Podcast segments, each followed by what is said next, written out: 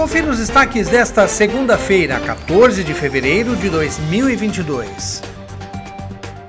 Moradores do bairro São Dimas, próximo à rua Edu Chaves, estão satisfeitos com a iluminação pública instalada recentemente no viaduto. Semana passada, o vereador Pedro Kawai esteve no local e foi conferir como ficou o serviço, que antes oferecia perigo principalmente aos pedestres durante a noite.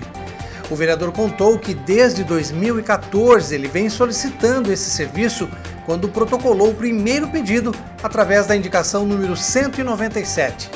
Depois, cobrou a execução do serviço através de ofícios e agora, após algum tempo, finalmente o pedido foi atendido. A Rua Edu Chaves passa por debaixo da Avenida Carlos Botelho.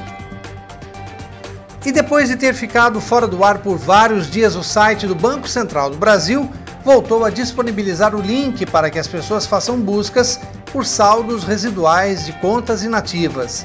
A estimativa do Banco Central é de que haja pelo menos 8 bilhões de reais para serem devolvidos às pessoas que deixaram resíduos, centavos, nas suas contas corrente ou de poupança.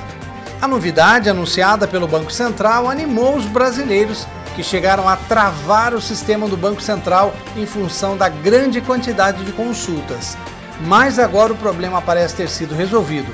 Basta acessar valores a receber, uma única palavra, tudo junto, ponto BCB de Banco Central do Brasil.gov.br. Depois basta digitar o CPF e a data de nascimento.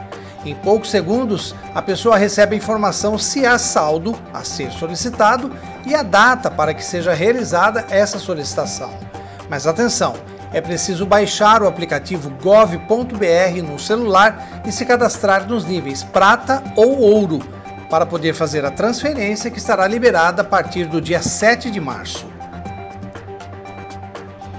Acompanhe os nossos podcasts pela Rádio Kawai disponíveis no Facebook, Instagram, YouTube e no Spotify.